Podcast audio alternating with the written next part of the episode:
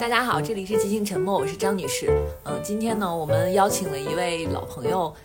来跟我们聊天，就是李斯本。大家好，我是李斯本。嗯，李斯本在二二年的时候，呃，来过我们播客，跟我们一起聊过城市主题的那一期。他当时呢是刚刚从一个城市的杂志换到去做专门的文化记者，到现在已经有两年的时间差不多了。呃，所以我们今天呢正好是在上海，就跟他一起聊一聊上海的文化生活，以及我们一些跟北京的有关的，或者是跟其他一线城市有关的文化生活。那里斯本聊一下你这两年的 文化记者的生涯怎么样？好啊，欢迎即兴沉默的听友们，还有张女士来到我的主场。嗯，然后我因为以前是主要做。就是关注城市的一些学术方面的，就城市发展的问题和规律吧。然后那个时候就已经不断在到处逛，然后有一些什么新的事儿啊、网红的地点什么的，我们就赶紧去打卡，然后反复去打卡，看那里怎么样了。就这些工作，其实现在变成了我的。主要写稿的来源，嗯，然后就是因为我做文化记者之后，因为文化嘛，它就是一个出了什么事儿，大家就会去玩一下，会去想怎么为什么呀，怎么了，以后能怎么样呀，大概是这么一种感觉。比如去年的淄博和今年的哈尔滨嘛。对，就是这种是比较大的，然后还有就是中的和小的。中的就比如说去年上海那个老城厢那儿突然有一个猫街嘛。就是在小红书上特别火，是一个一片就是被拆迁了的那个，但是还没有房子没有被拆掉的一个街道，然后那个店门呐什么他们都已经被封死了，然后小红书就忽然间组织就画家去那条街上，从头到尾就墙上面全都画了各种各样的猫，然后当时在小红书上特别火，火了有一个多月吧，像这种也是第二天我就过去看了，嗯。类似这样的事情吧，嗯，还有一个比较最近比较火的，就是跟上海有关的，就是《反花》这个电视剧嘛，嗯，刚才好像也听你说了，黄河路现在特别特别火，人特别多，你有去吗？对，我是在还没有开始这么多人的时候，我就觉得要这么多人了，我就去看看人多了没有。然后那天就十二月二十九号，《繁花》播的第三天。就已经看见有些人开始来打卡，但是还没有那么多。然后这才没几天嘛，我已经去了四趟了，就是会忍不住的。这也是做文化记者的一个好处吧，要到现场。有什么事情发生以后，你就会忍不住想去看看到底怎么样。嗯，刚才还提到一条进贤路嘛，我们说到就是有一个呃我们想去的咖啡馆在那个附近。嗯，进贤路的人好像没有黄河路那么多。对，不过黄河路的菜就没有那么，呃，也不能叫没有那么好吃吧。就是黄河路一般你就去逛一下，现在可能你还是会有一种打卡网红点的感觉。但是进贤路就有很多店，是到那儿的话可以跟朋友一起去吃点上海菜这样的。哦，是吗？可以真的花钱，然后还能满意。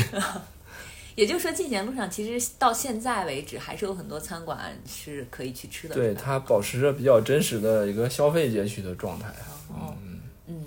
刚说到你那个作为文化记者这两年也去了不少地方，也观察到了一些呃，等于是上海市或者是上海市以外的一些文化生活。二零二三年你都有参加哪些文化活动吗？嗯，我在元旦前后这段时间就内心当中涌动着一种。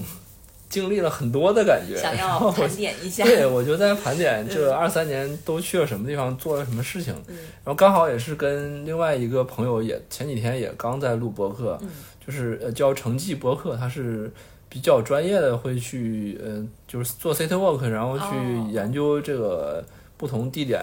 嗯发生了什么事情，然后为什么会这样，就从城市发展的视角上去考察的。然后我跟那个成绩播客的。呃，就是呃，他他的那个主持人王月洲，我们聊了一个多小时，也是当时在盘点，就是出去的经历。然后当时我还说，好像我算了一下，五呃二三年我有五十张火车票，就真的是外地去的很多。我觉得也是跟就是出行变得自由了有关系。然后有一些什么事情，嗯，如果不是很远，可能就真的就买张票就说走就走了。而且上海这个地方。出行非常方便，就是它江浙沪这个地区想去哪儿都一张火车票，可能两个小时以内是不是就可以到了？比如说杭州、南京，近一点的苏州、呃扬州、无锡这些地方。对，就是可以谋划一些当天来回的旅程。对，我在那个 小红书上关注了一个上海的博主，就发现他每个周末好像就是说我今天要去什么苏州，然后就早晨起床吃个早饭就去了，然后当天就晚上就回来了。你吃完午饭再去苏州也没问题。对，就比起这一点，比起北京，好像确实是方便很多。我们在北京可能。我去年就这种一个周末出去玩儿，好像只去了一次阿那亚，其他的基本上周边就得三个小时，嗯，高铁的路程这样。嗯，不过也看就是你你喜欢看什么。嗯，对对对，他们也有人开车去那个什么坝上啊，去草原啊。其实上海跟北京的比起来有很多不同的地方，这个就是一个很重要的地方，就是上海周围的那个自然的景观选择不多，可能就是太湖什么这样的。对，然后你去杭州，对莫干山去杭州可以看到西湖，可以看到钱塘江。但是城市景观比较多。嗯嗯，对。你都去哪儿了？呃，我五十多个地方都是哪里？挺有意思的，我远的地方我也去了，北京和深圳我各去了一下，然后都是大概有五六年没有去了。然后近的呢，长三角，呃，其实就是这么几片地方，除了北京、深圳这个远的，呃，就是长三角附近了。二三年因为杭州亚运会的关系，哦，对，啊，我做了一些报道，然后也有兴趣想去看一些浙江的，呃，下面的。状况，然后各个城市什么的，所以出去了有四五趟吧。就浙江的，呃，我以前是只去过杭州和嘉兴，还有去过湖州，对，莫干山以前去过。然后这今年就是因为亚运会去了宁波、金华、温州，呃，以前也去过温州，但是也有很很长时间了。还有开会去了一次丽水。所以今年，呃，江浙沪的足迹是比较多的，嗯，然后往南京那个方向也是，苏州去了三四趟，呃，然后无锡、常州、南京也都去了，确实是比较比较满的一年，尤其是二三年下半年，我感觉好像有几个月是每周都要出去一趟，出去的多就家人和猫都不太满意，家里少人嗯。感觉猫最不满意。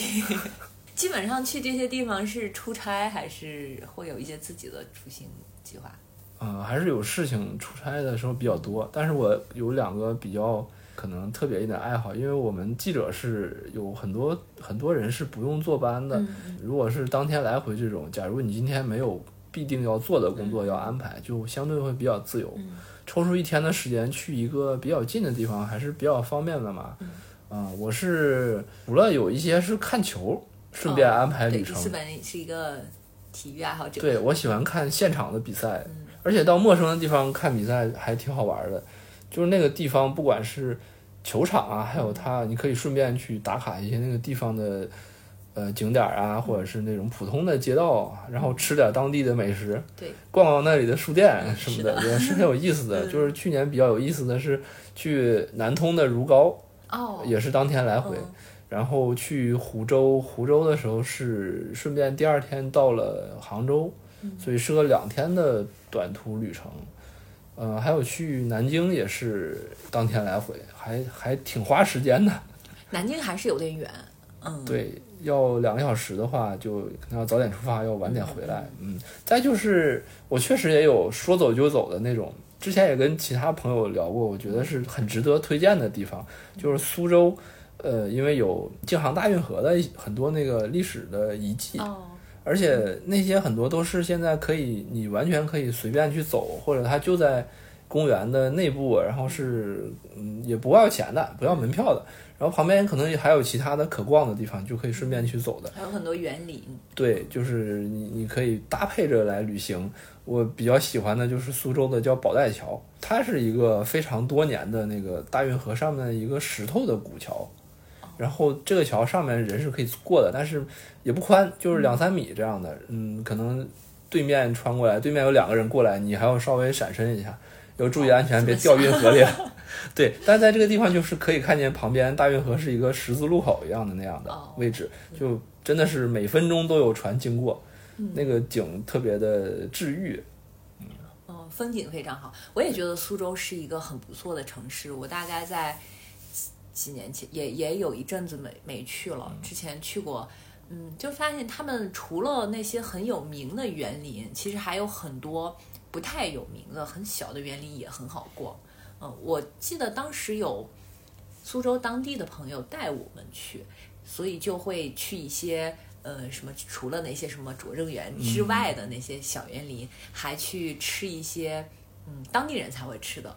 呃游客不太多的那些小馆子啊什么的。对，二三年三月我正好我我爸妈在这边，然后我和爸妈组织了一天的临时起意的旅行，然后就带他们去吃了那个朱新年点心店。然后这个这个点心店就是它其实有很多分店嘛，然后他家的那个汤团特别有名，然后网上就有一个网红的事件是跟这个有关的梗，说有一个上海的老阿姨，她特别喜欢吃朱新年家的汤团，然后她就是过去几年当中逃票七十多次，就是为了去苏州吃猪心年，逃票七十多次。南方的点心，我我从小啊就。觉得，因为家里有南方的亲戚，那个时候家里人经常来南方，或者出差啊，或者是探亲，回去就会带很多上海的甜点心啊，或者其他南方城市的点心。我不太爱吃这种甜很甜的零食什么的，我还是觉得挺好吃的。就北方还是感觉做这种精致点心略微有点粗糙。嗯，我不知道是，呃。南北方口味的差异还是什么？我觉得有一个很好一很好的就是，嗯，比较的方式，就是因为上海最近看那个电视剧《繁华》，大家都在看嘛，然后里面也露出了很多老式的点心、吃的东西什么的。那个爷叔爱吃的就是那个那个点心，也是特别上海老字号的。然后里面还有就是。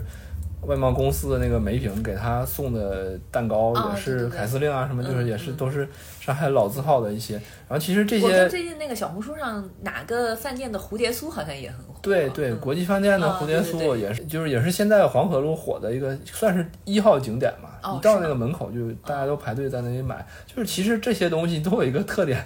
如果你呃有机会吃到的话，会觉得嗯好像是挺有特色的。但是如果你在整个上海的这么多的食那个食物里面去比较的话，会觉得它其实就处在一个可吃可不吃的那种感觉。吃一次可能会觉得很经典，但是如果你经常吃，就会觉得好像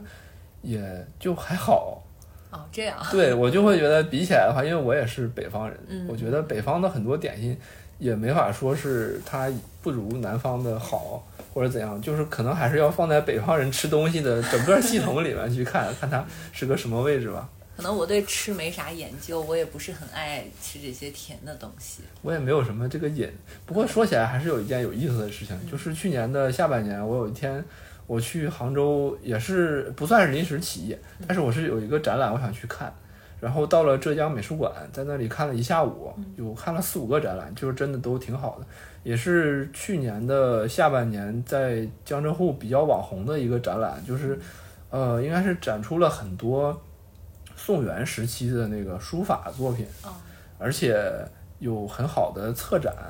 嗯，也有很好的讲解。就是我我到现场看，真的是我从来没有见过书法的展览，有很多人在排队，他们可能想看那个赵孟頫的真迹什么的，是有几幅都是真的是大师真迹那样的。还有很多人是就是穿着汉服，就精心打扮去拍照，然后我觉得人家看的也挺认真的，也不是那光去拍照的。然后看了那个出来之后就还早，然后那个旁边离雷峰塔也不远，我就去雷峰塔，然后在雷峰塔下面对面有一个寺院，吃了一个大众点评上说是上呃杭州第一家嗯素菜馆儿。哦。后来我问了很多朋友，他们也说，哎，这里其实味道也就还普通了，就就不会怎样了。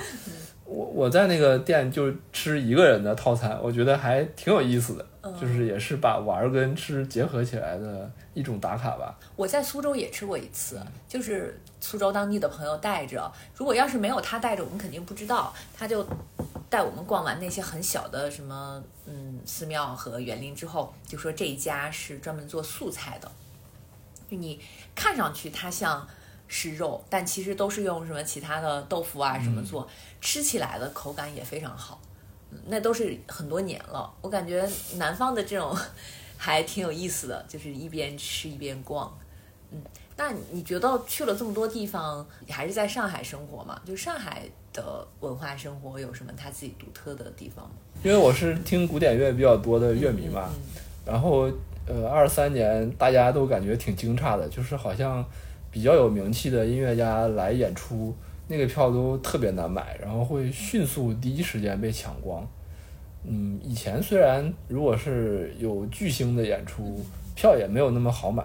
但是今就是现在这种紧张的状况是令所有人都有点难接受的，所以大家也经常会聊到底发生了啥。去年都有哪些来上海演出的？呃，去呃，二三年就是大提琴家那个卡普松是上海第一个来呃演独奏会的，就是算是国际一流的音乐家吧。然后他的独奏会的票就已经非常难买了。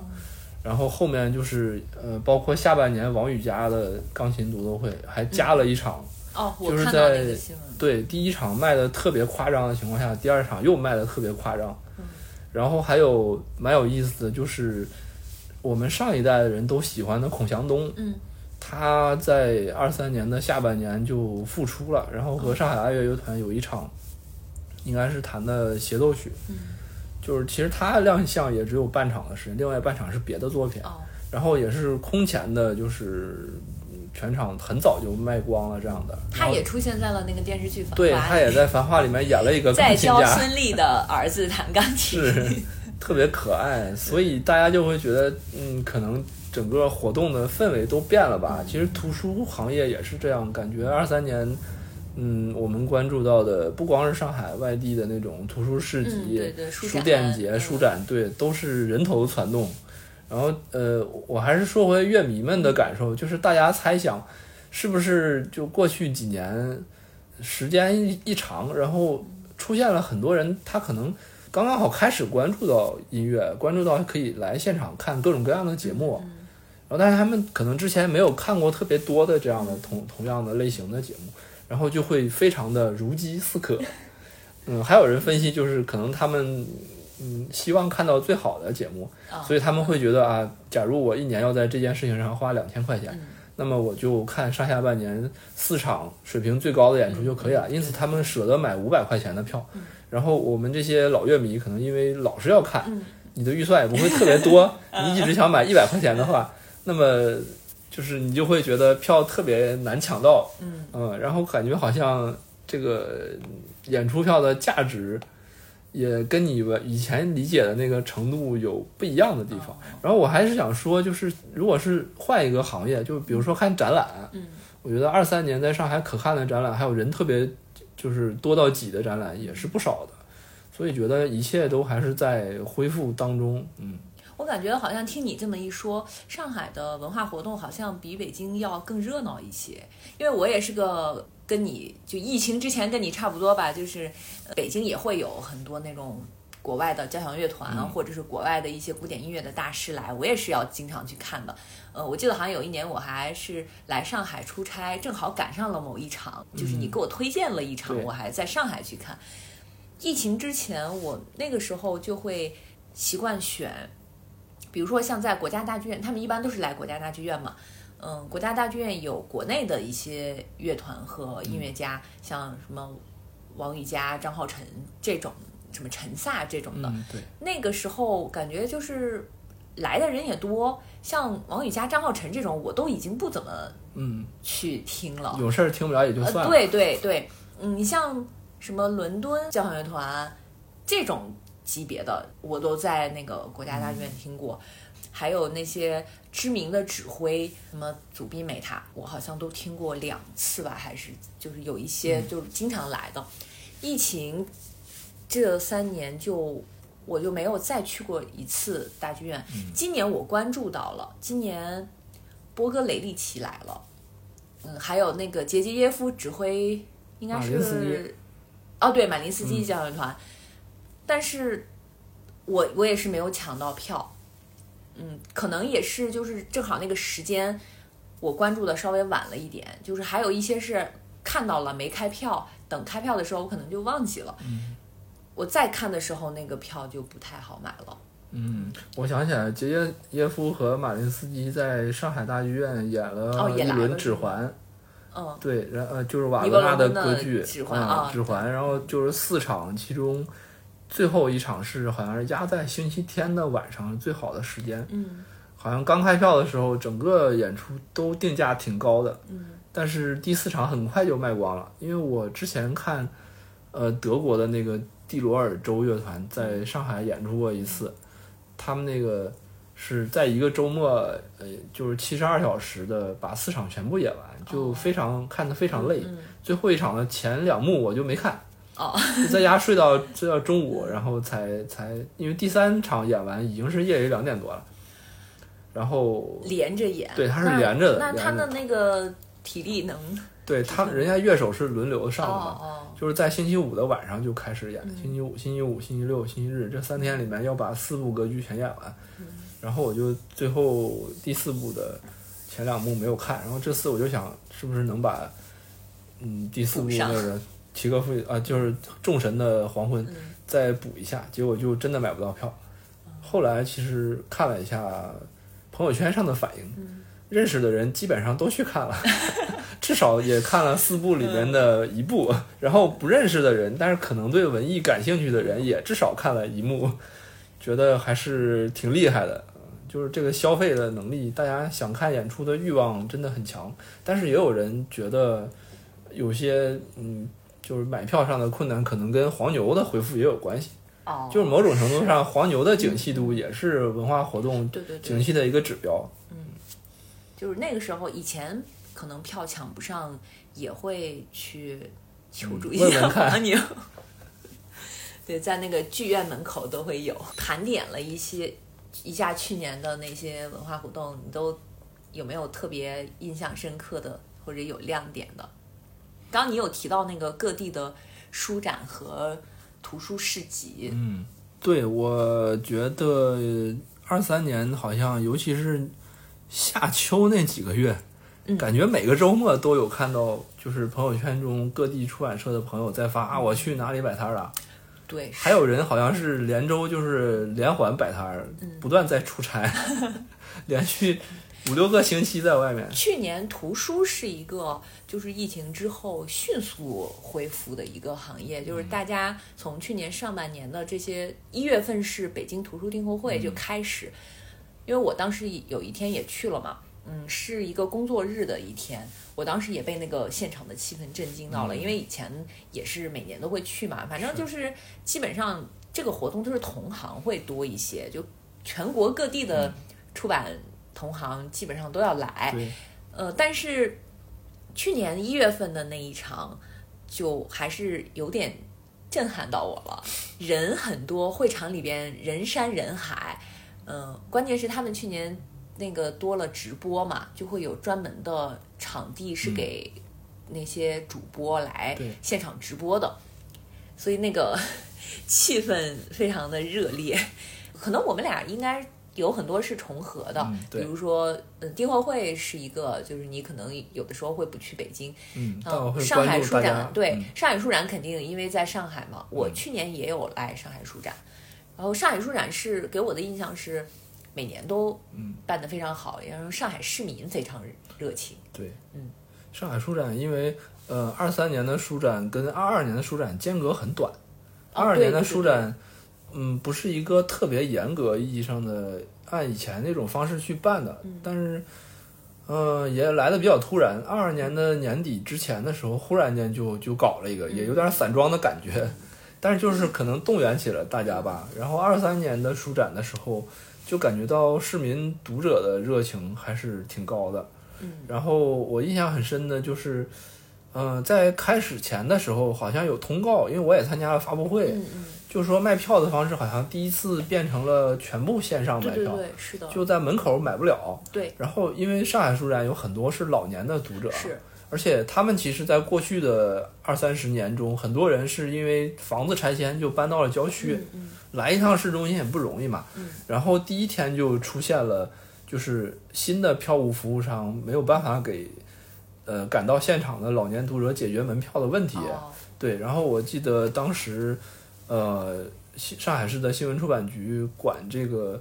嗯、阅读相关的部门也有朋友第一时间跟我讲说，就是各方面在快速的想着要把这个问题给解决好，要不然的话，这个失民心的举动。对 对，然后他们也说啊，希望媒体如果重视的话，希望也能好好宣传一下这个门票快速反应的这次事情。后来我果然看到上海的其他的就是呃我们兄弟文化媒体，他们也都在讲，嗯，就是感觉嗯虽然一切是在恢复当中，但是还是有变数吧。变数中要有进步才行。嗯，后来我其实也没有参加全上海书展，哦，我参加了前三天的那个现场，还有一些活动。嗯然后我就出差去了北京，但是我去北京是参加了那个泰康美术馆的开馆的活动，哦，他们是在北京的 CBD，在泰康保险大厦开馆展那一天的的下午，我的朋友约我去朗园儿，然后哦离这很近吧，嗯我就我就第一次到老园儿看了一下，觉得也是个挺有意思的地对，方。朗园儿这个地方，嗯，这几年也是发展的非常快，它的文化活动非常多。像我们我台，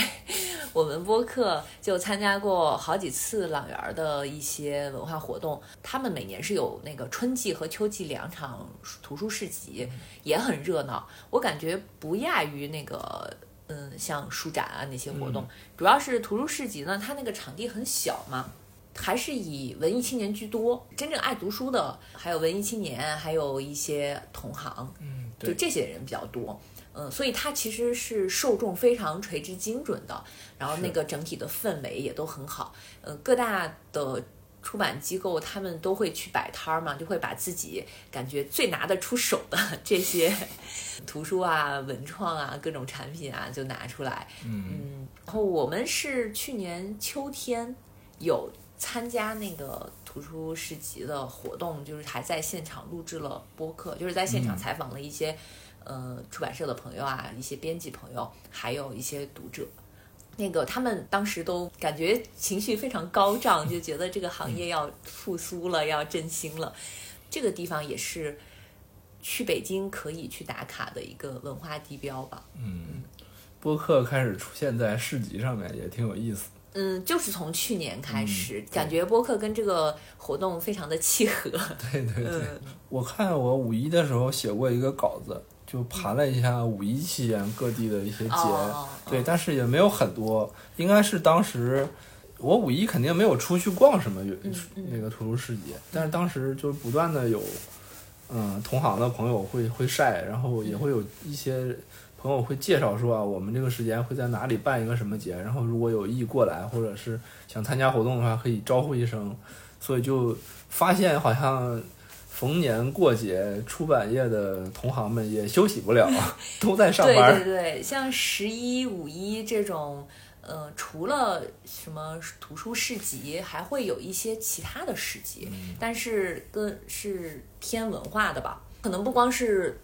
出版这个行业的，还有一些媒体或者是一些艺术类的行业，他们都会去参加的一些活动。嗯，是去年呃有一个同济大学出版社的编辑还和我说过，就是去年在上海办过一个很大规模的那种手作创意的市集，哦，然后他因为在出版社就是负责开发那个出版社的 IP 转化手作文创的项目，哦哦所以他去看了，他自己也是一个高手。嗯，就说嗯觉得那个市集的水平也非常高，上面有各种各样的就是有创意的，然后做的东西又很独特的人。我觉得文化行业就是有一些很小众的地方，然后有一些很小众的点，比如说像这种手作，嗯，但是它会有一些就是凝聚力很强的一些受众，嗯。应该是都可以聚在一起的。对对对，我一直还挺想去采访一下杭州的大屋顶，我觉得也是一个比较重要的那种，就是会做各种各样活动的一个主办方，他自己也有场地在良渚的旁边。哦，对，然后去年因为五一的时候，稿子里面写到单向青年节在那里办，然后他们也是不断的做各种市集、展览、活动、演出什么的，就觉得特别的有活力。应该很多人也去参加过吧？上海博物馆在二三年是有一个搬迁的计划，嗯，然后大概是在上半年过完的时候，因为太受欢迎了，就决定，呃，也公开宣布了，就是要把人民广场的这个老的馆保存下来，然后，呃，应该是最近刚刚发布了，要确定在二四年开幕的浦东的新的馆，嗯，然后，呃，两个馆要以后用并存的方式，就是一起来展览。而且他们还有介绍其他的就是新的馆址会形成一个馆群的系列，因为前几年有一个大的事情，就是在长江口打捞了一个二号古船，嗯，船体整个还是被完整保存下来的，然后在里面有大量的那种以前的，就是本来是运往南洋的一些文物啊什么的，逐渐那些都要进行发掘和研究。然后这个船后来是安放到了，也是在去年里面安放到了呃上海北外滩的一个旧的船屋里面。这样就形成一个呃，将来会建造成一个可以进到里面去看的一个整体的一个新的新的博物馆，感觉形式也很特别嘛。然后我也在就是回顾盘点去年看过展览的时候，我就想起了在上海历史博物馆看过一个关于这个这个船的展览，而且那个展览我觉得特别有意思，就是它我们在传统那个考古的这种展览里面，主要看到的就是瓶瓶罐罐什么的，然后会有一个。二维码给你扫，你可能就可以听到它是什么历史，然后就是就是比较传统的方式吧。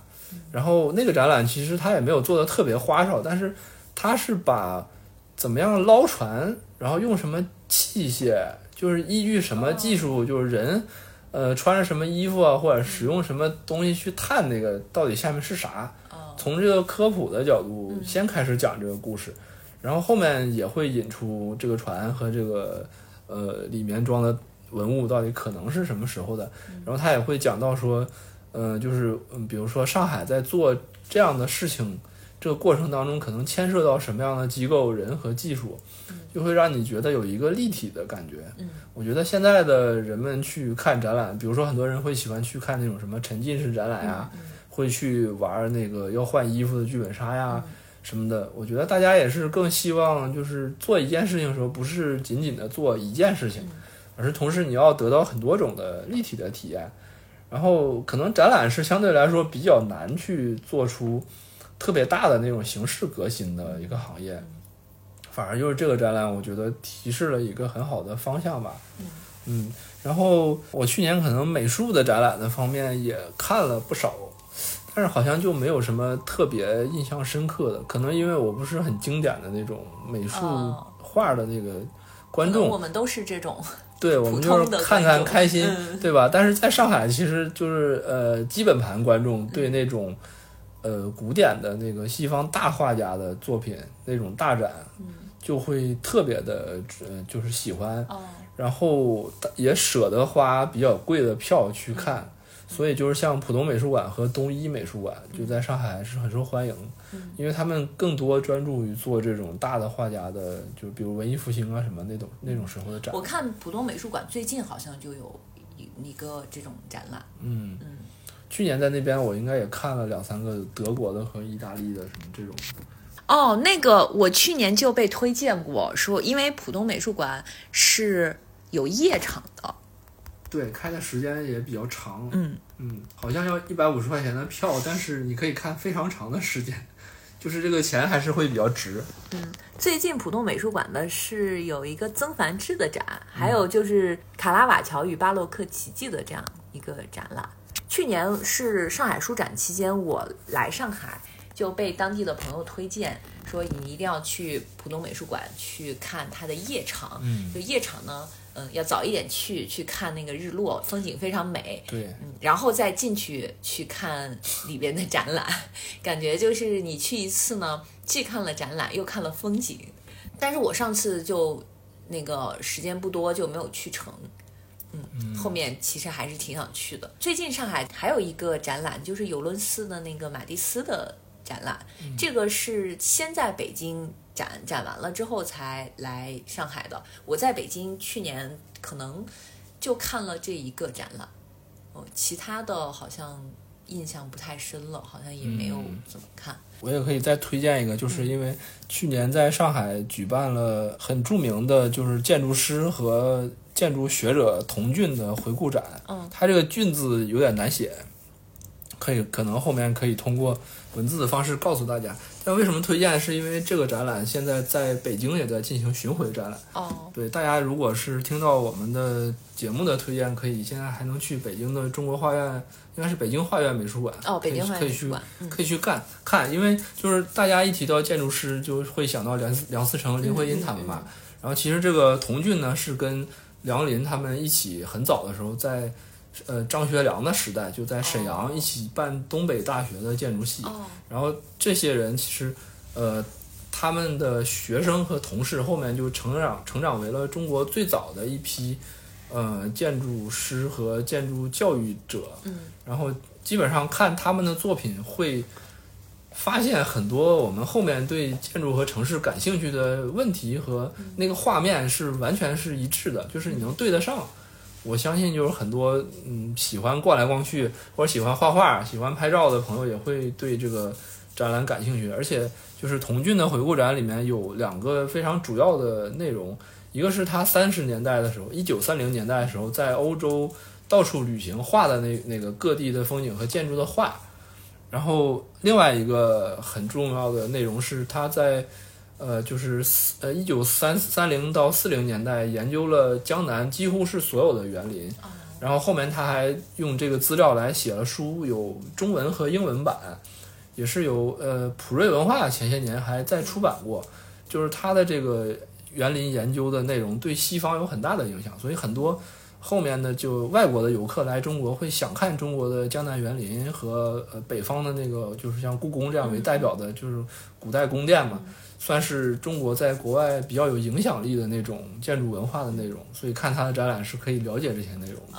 童俊的孙子童明教授现在在南京的东南大学任教，之前在上海的同济大学，他的团队就是一边在做很多的这种项目设计和改造项目，然后在上海最网红的那个武康大楼下面的一楼也开了一个画廊，叫城市交集。哦，对，那个我去过了。嗯嗯，他们就是也会不断的在展览各种各样关于城市和建筑的内容。如果有人来到上海，到武安古镇、武康大楼、安福路来打卡的话，其实这个武安古镇这个是对他们的画廊是一个非常好的可以增加一个打卡内容的地方。那个画廊我是无意中经过的，然后看到哎里边好像这好像是一个有展览，我就推门进去了，然后发现很有意思。他最近在展的是。不同的建筑师介绍他们，应该是他们比较喜欢的，或者是他们有印象深刻的，还是他们要推荐的一个建筑，就有国内国外很多年轻的知名的一些建筑师。我在里边看到有有那种就是日本的建筑师，他就会有一个图片，就是他介绍的是京都的一个什么店铺，然后还有一些中国的年轻建筑师介绍的是一个在什么山西看到的一些古建筑，然后有一个建筑师他介绍的是一个福建的教堂，我忘记了是天主教堂还是基督教堂，但是那个教堂的建筑却是非常中式的那种。那种八角还是四角那个翘起来的那种建筑，我第一次见到，就是教堂 是中国建筑的，还真的挺稀奇的。然后还有可能就是有一些国外的建筑师，他介绍的是一些那个，比如说纽约的那个第几大道上有一个芭蕾舞演员在那个路中间起舞，然后有人在给他拍照，就是他们可能是那些精彩的、他们有灵感的一瞬间什么的。嗯，那个还挺有意思的。然后他们会卖一些文创，然后那个文创我还买了一个冰箱贴。有一个很有名的建筑师，不是叫乌达克嘛？就那个建筑师他设计的。然后我今天其实还去了他的在上海的旧居，呃，就是他可能设计了上海很很多知名建筑，包括那个绿房，叫是叫绿房子嘛？啊，绿房子。我之前看过一本书，是陈丹燕写的吧？应该是，就是写写到了那个绿房子，因为。当时好像是她有写，她的老公好像就是在那个绿房子里长大的。她最早是一个资本家的那个给她设计的别墅吧，就是那个全是绿色的，还有她设计的一些建筑的冰箱贴，呃，还有那个有代表性的教堂的那个建筑的冰箱贴，我我那天就买了，确实是推荐，我也想推荐。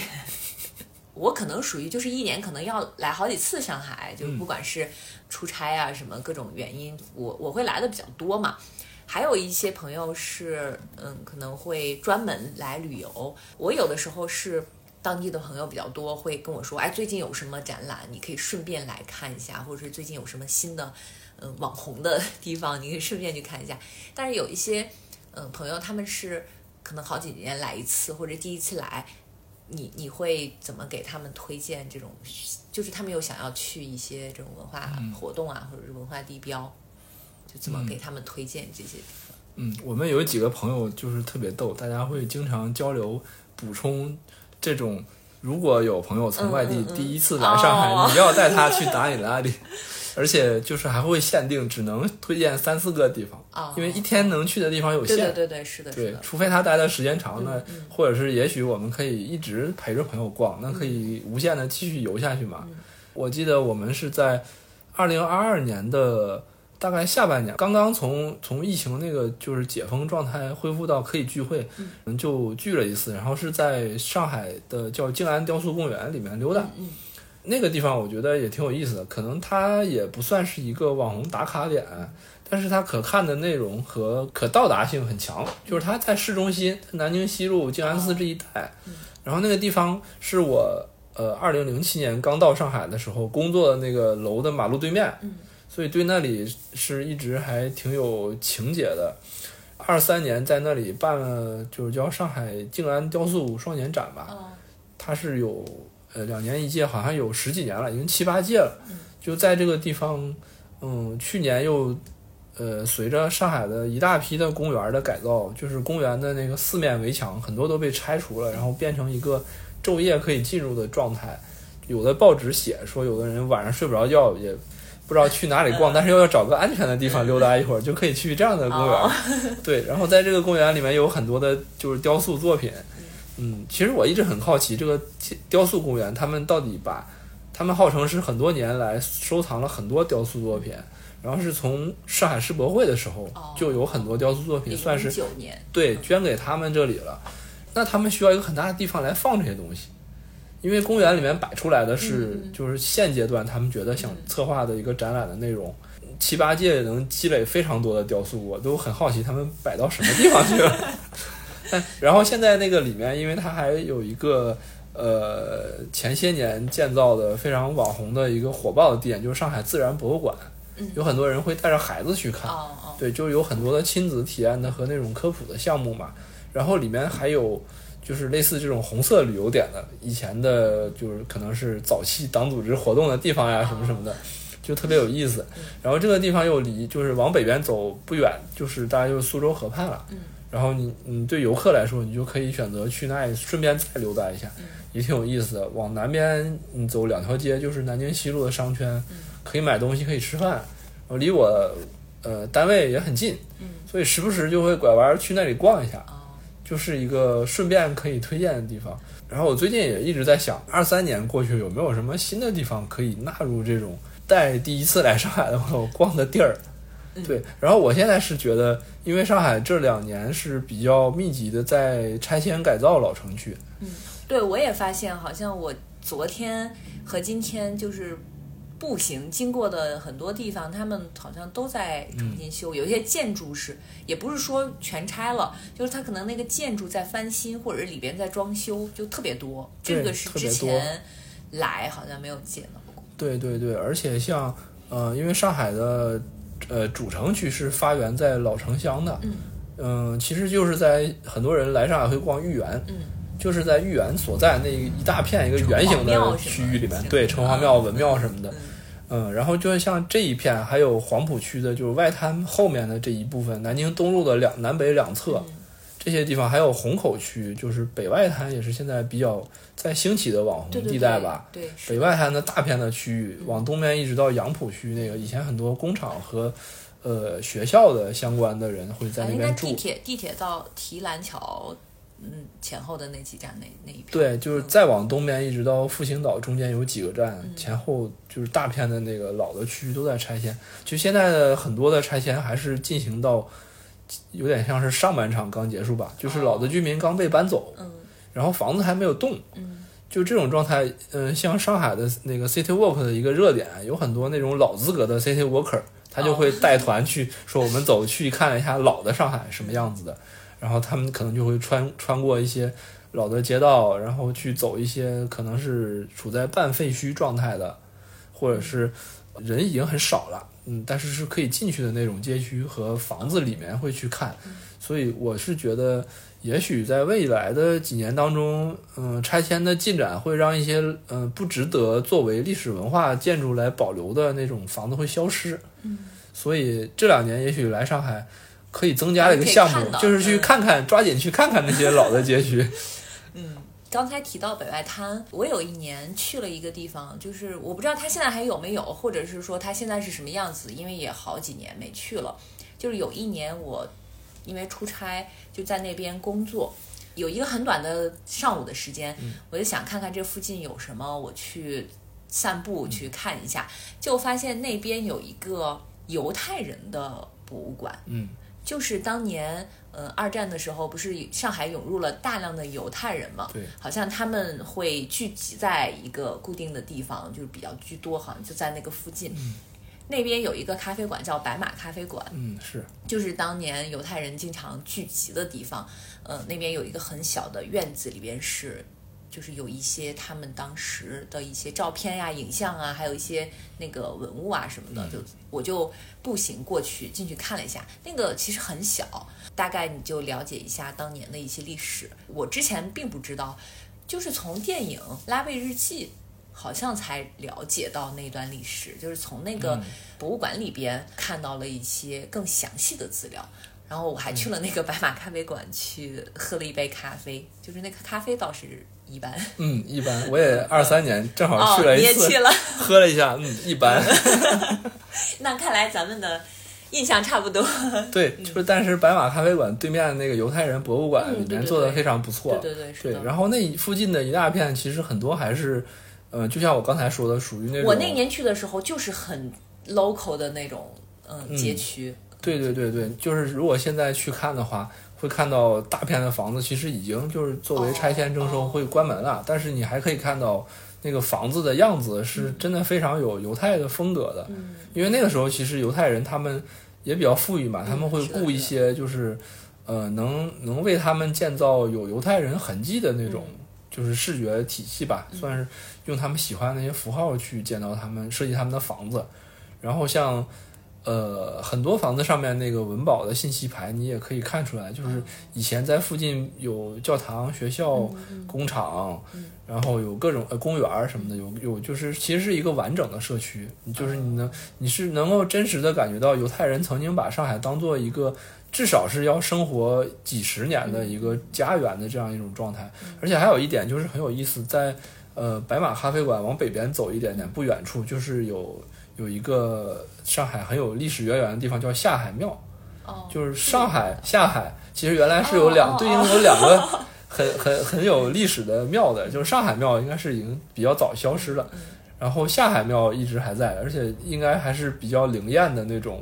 我记不太清是管姻缘还是管那个财，就是财运的。对我在里面逛了一圈，那个下海庙是要六块还是八块钱的那个香花券，就是门票。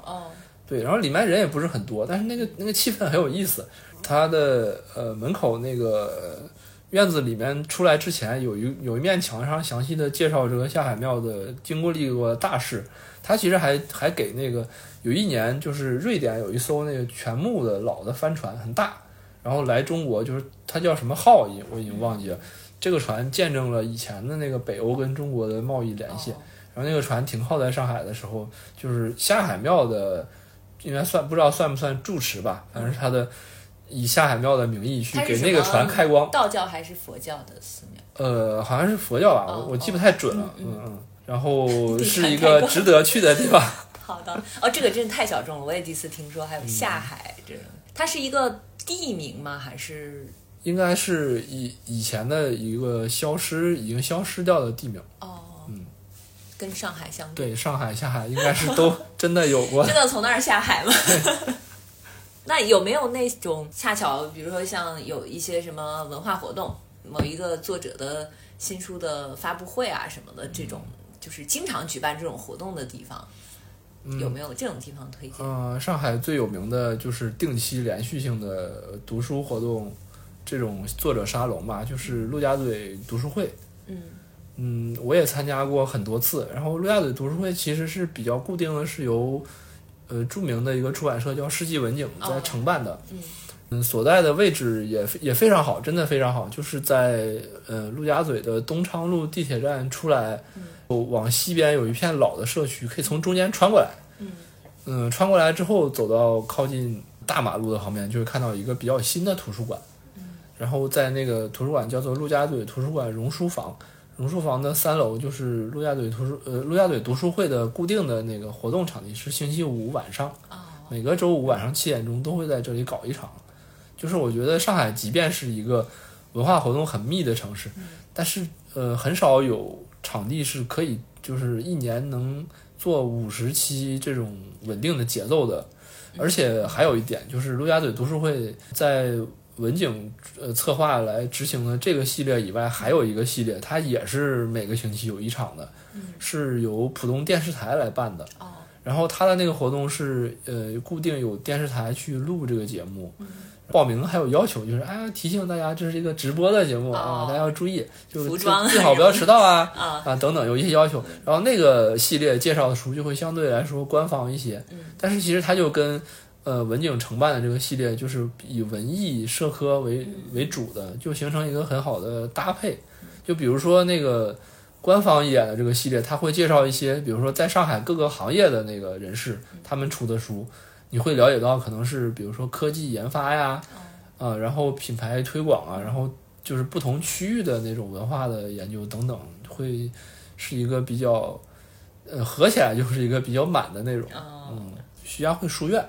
也是二三年比较主要的一个，就是上海有新的那个整体质量也比较高的一个文化的场馆，它是一个区级的图书馆。但是他们真的是在二三年初是超级网红流量的一个点，哦是吗？嗯，对，那个时候就是大家都开始讨论说，图书馆搞这么多网红手段，嗯就是让人都多到密的，就是需要预约，然后需要抢座位，就会不会影响到了真正有读书需求和自习需求那些人呢？然后我我后来我我也因为就是自己去调查去写稿子，也认识了他们的馆长。馆长还和我就是很坦率的聊过很多，就是其实他们也在努力做尝试，而且就真的是看到徐家汇书院在就是每可能也可以说是每个环节上都做很多事情的这种前提下，大概半年左右，人流量达到了自然的均衡，就不会再出现这种拥挤，不需要再预约了，就正常的你你你进去常规的读书借书，别人就是也真的是来打卡来拍照的，你们就相安无事这样的，哦，也不会再觉得拥挤了。因为我像我们平时不太经常去图书馆，因为不像学生啊，或者是那种老年人，他们有大块的时间可以去那儿看书，对或者是有一些是需要把书借出来。那我们平时看书就是买回来看，或者电子书这样子了，所以对图书馆不是那么的了解。就是刚才听你这么一说，好像上海的图书馆在市民活动这方面做的还挺不错的。就是二三年那个上海图书馆的东馆，他们也比较快的算是确立了在做线下读书活动方面的一个优势吧。因为我也因为去的比较多，认识了他们的一些策划这些活动的同事嘛。其实他们就是也是每个星期基本上都有一大堆这种新书的活动，也休息不了。啊、然后呃，各地的那个新书的活动，他们来上海选择场地的时候，去上图做活动也是一个很主流的选择，因为他们的场地很大，然后读者的就是总量也很高，就是可以分层分得非常的细。大的活动、中型活动、小型的活动，然后各种门类的都有地方做，然后也都有读者会感兴趣会来，所以就感觉到一个特别大的城市，它有一个特别大规模的那个头部的场馆，然后也有一个大的团队，确实是能汇集各种各样的读者的。还有一些书店其实也是很不错的选择，比如说像我自己知道的，就是我每次来上海之前就会问上海的朋友，或者是问一些经常跟书店在沟通工作的一些朋友，他们就会推荐，比如说像思南书局，嗯。嗯，还有什么鸟屋书店这些地方，嗯，还有就是你刚刚说的朵云。朵云书店，对是，朵云书店这个我没有哦，我没有去过，这个据说也挺场地也很不错，然后活动也挺多的。嗯，我一直觉得上海就是场地最无可替代的有几个，景色最好的是箭头书哦，局对，那街头书个江景，局那个可以看到东方明珠，嗯，对是我刚才忘记提到它。最特别的一个地方。嗯然后很多活动在陆家嘴的朵云书院的那个上海中心店办，是因为它那里是最高的位置。呃，其实，在活动那个场地是看不到下边的，哦但是朵云书院那个陆家嘴中心，呃，就是上海中心的这个这家店是咖啡区，是能够看到，就是在高处看到整个上海的景色，哦，所以是一个比较特别的地点吧。嗯，但是确实就是要要消费才能看到那个店。我最近在看一本书，叫《寄生首尔》，就是有一个当时韩国日报的记者，他写的深度报道，就是写那些首尔市里边住在贫民窟的那些人。他就在书里写，他说，嗯，有一个被采访者说，我以前都不知道，在首尔连空气和阳光都是要花钱的。果然，大城市都是这样的。对，一分景一分钱。我还想分享一个图书馆相关的，嗯就是我在二三年特别多的用网上的借阅，就是因为呃，哦我原来是嗯，我会在地图上面标记上海的，就是呃街道级的图书馆，因为有很多图书馆它是分散的，然后哦，我们上期好像你也有聊到提到过过这个事情。个，是的，是的。对，然后在二三年我就是开始更加更更加多的在就是上海图书馆有一个网上借阅系统，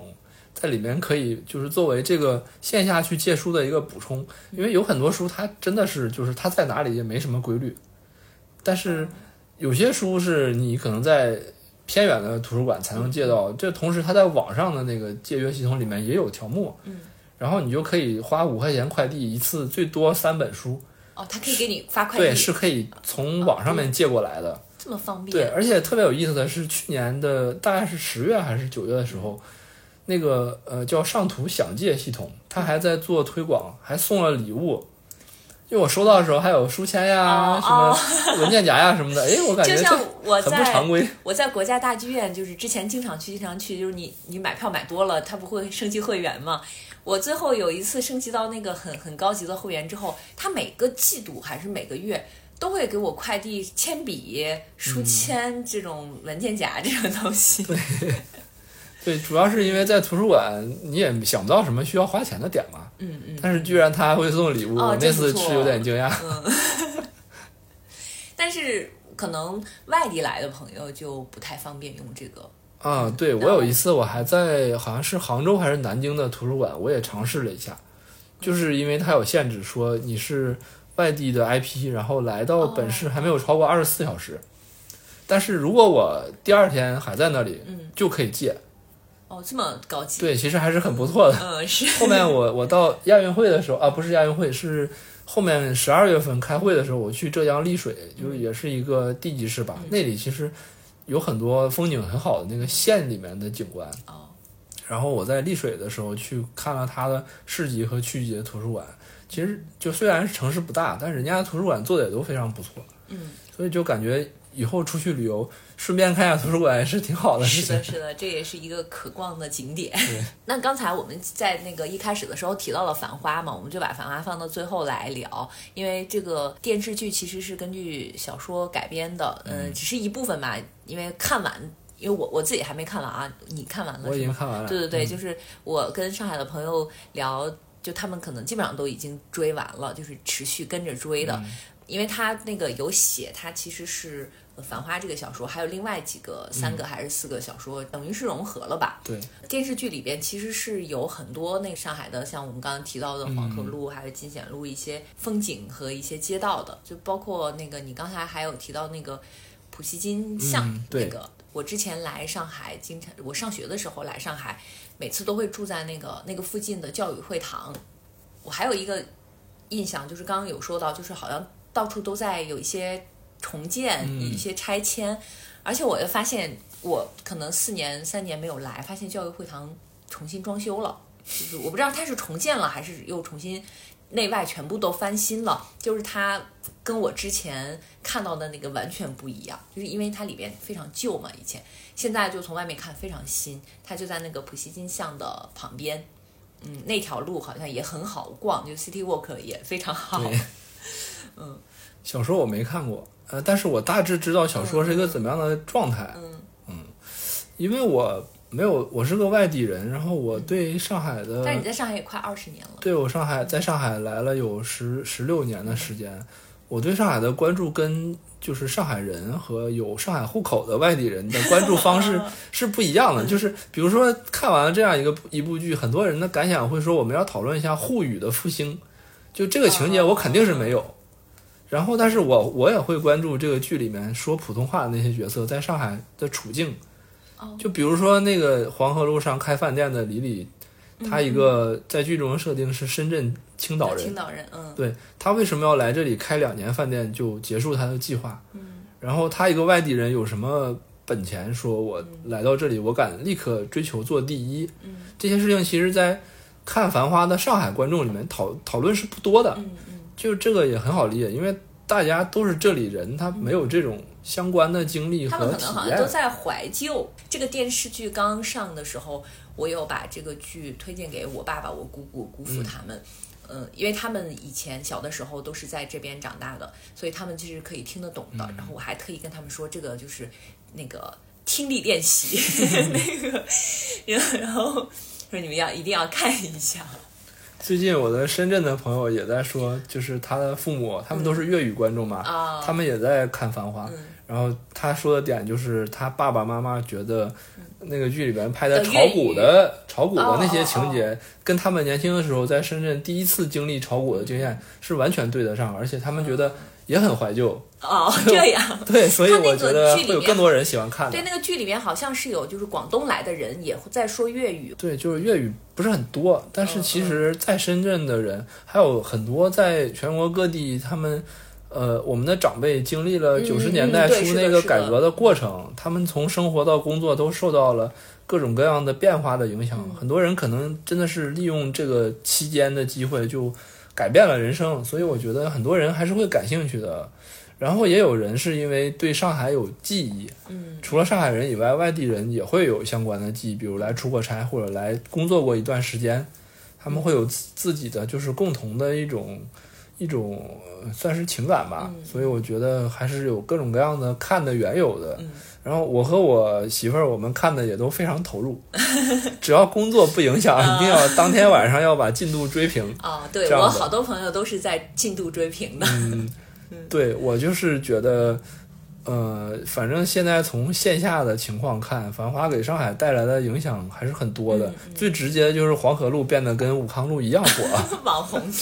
对，因为我我家在那个我租房子住在愚园路附近，愚园路也是上海一个比较著名的网红的街道。对，是的。对，来上海来 City Walk 的人肯定是会想去逛一下的。我今年也有在。远路 City Walk 对，然后其实差不多《繁花》播了十集的时候，就有人说说，哎呀，愚园路没人了，都去黄河路了。我说不太可能吧，因为我在旁边住，我看见周末的时候还是堵车堵人啊。嗯，还是挺多。我说主要是黄河路它能逛的东西跟愚园路能逛的东西很不一样。我看于路上就是有像那种文化街区的，就文化园区的对，还有小园区，对，然后路边也有那种咖啡馆，就是你随机进去一家喝都挺好喝的那种，还有就商场吧，就是那条路，其实那条路挺丰富的。我今年其实真的有在那条路上走过，嗯，还有那种很好吃的那种当地的那种面啊什么的。对对对，是的，就是。嗯，繁花给上海带来了系统性的 变化跟影响，所以最近我也在找，就是哪些，比如说合适的采访对象呀，可能经历过九十年代的人，他们会有自己的回想。嗯，然后我写进贤路的稿子的时候，也听到了很多朋友他们分享以前的。去吃饭，还有甚至有的朋友真的是家人在那条路上开过饭店。进贤路是不是除了餐馆，还有一些什么酒吧之类的？对，就是我记得好像今年夏天有去过那边。嗯，因为有一段时间挺挺流行媒体人在那里开饭店的。哦，是吗？对，现在也有。媒体人怎么？前些年有一个信息掌握的比较多。对，下海开饭店风潮。那除了这个《繁花》，还有其他的就是跟上海有关的书给大家推荐吗？我最近一直在盘，就是有哪些书，其实是有很多的，因为就是过去这么多年，上海学是个显学，也有很多外国人写过，就不管是历史，还有文化，还有文学，真的都是特别多的书。上周花了一上午，把我手边跟上海有关系的书都找了出来，摞在地上，有挺高的。有三十多本儿，嗯，然后还有很多可能是就是我保存了电子版，然后或者是不好一下子找出来的。然后我在去年看了一个展览，就是上海有一个著名的摄呃摄影师叫陆杰，陆杰和就是还有一还有一个姓陆的很著名的摄影师是陆元敏。他们都拍过很多就是记录上海历史的照片，然后陆杰老师，因为他有一个特殊的历史，就是他做了非常多年的摄影记者，在报纸里面。陆元敏老师不一样，陆元敏老师是做在文化馆做那个摄影创作的，所以他们的方式就不太相同，可以结合着来看。因为呃，陆杰老师在呃长宁区有一个叫长宁开放大学。就其实里面有各种各样培训班啊，有老年大学什么的，一个很大的一个那种学校里面。附近还看到有上海开放大学。其实北京也有，我在北京也见到过北京开放大学。二三年不是很流行，大家去上夜校、去文化馆报班吗？对，去年轻人跟老年人一起去上老年大学，然后甚至有一些年轻人说，那个我看前几天一条有专门发说，我零零后、九零后在老年大学当老师，然后我还跟朋友说，我说我也有点想去。对，就是很多事情连在一起了嘛。然后，因为陆杰老师在长宁的这个开放大学的楼里面有一个他的工作室，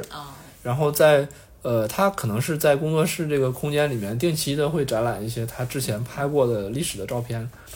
我记得十多年前的时候还曾经联系过他，他当时就是说他有几十万张照片。这次展览是关于苏州河的历史的，然后也是他和工作室的一些其他的。伙伴吧，一起出了一本书，就整理了很多苏州河的历史照片，然后也整理了苏州河重要的那个历史变迁的一些事件，还有分不同的地段和建筑啊什么去讲，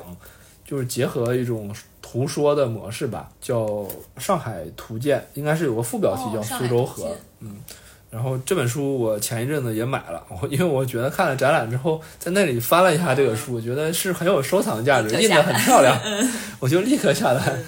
然后这本书是我我觉得二三年很值得推荐的，就是和《繁花》一起来，这叫搭配使用，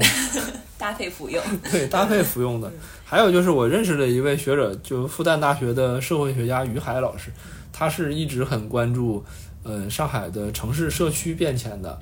呃，我们也交流过，就是关于一些因为拆迁而消失的那种老的旧城区。其实很多的社区，它有很多故事是没有来得及被记录下来的。还有，因为城市变化太快，嗯，可能有些地方就是没有太认真的被记录过，就已经消失了，很快就没了。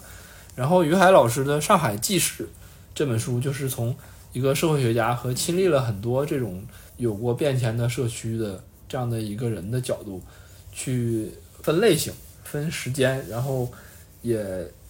选取了几个重点案例，去回顾了一下上海这些年比较有代表性的不同的类型的社区和呃这个社区里面曾经居住生活过的人，所以这本书也是很值得呃参考去读的。就是在二三年书展的时候，呃，于海老师主编的，包括这本《上海纪事》在内的，是同济大学出版社出的。有一套关于这个上海历史的书，也可以，大家可以在豆瓣上一起来搜一下，去看一看。好，我们把这个书单也放在那个文案里边，就大家可以去自己去搜索，然后再搭配使用。那我们其实聊了很多啊，关于上海，关于上海周边江浙沪，还有关于北京一线城市的一些文化活动、一些文化地标、文化现象，还盘点了我们去年的一些比较印象深刻的文化活动。嗯，今天聊的还挺全的，大家可以根据我们今天推荐，下次如果再来上海，或者是在上海本地的朋友们，也再重新认识一下这个城市。像我这种一年可能要来过好几次的，或者是第一次来，或者是隔几年来一次的，不管是哪一类的，其实都可以重新再认识一下这个城市。呃，那我们今天节目就到这里，期待里斯本下次再来。好，我也想到北京去和即兴沉默的主播跟不 朋友们一起见见面。我们下次可以再聊其他城市，北京啊，或者是。南方的一些城市，嗯，好，那我们下期再见，拜拜，拜拜。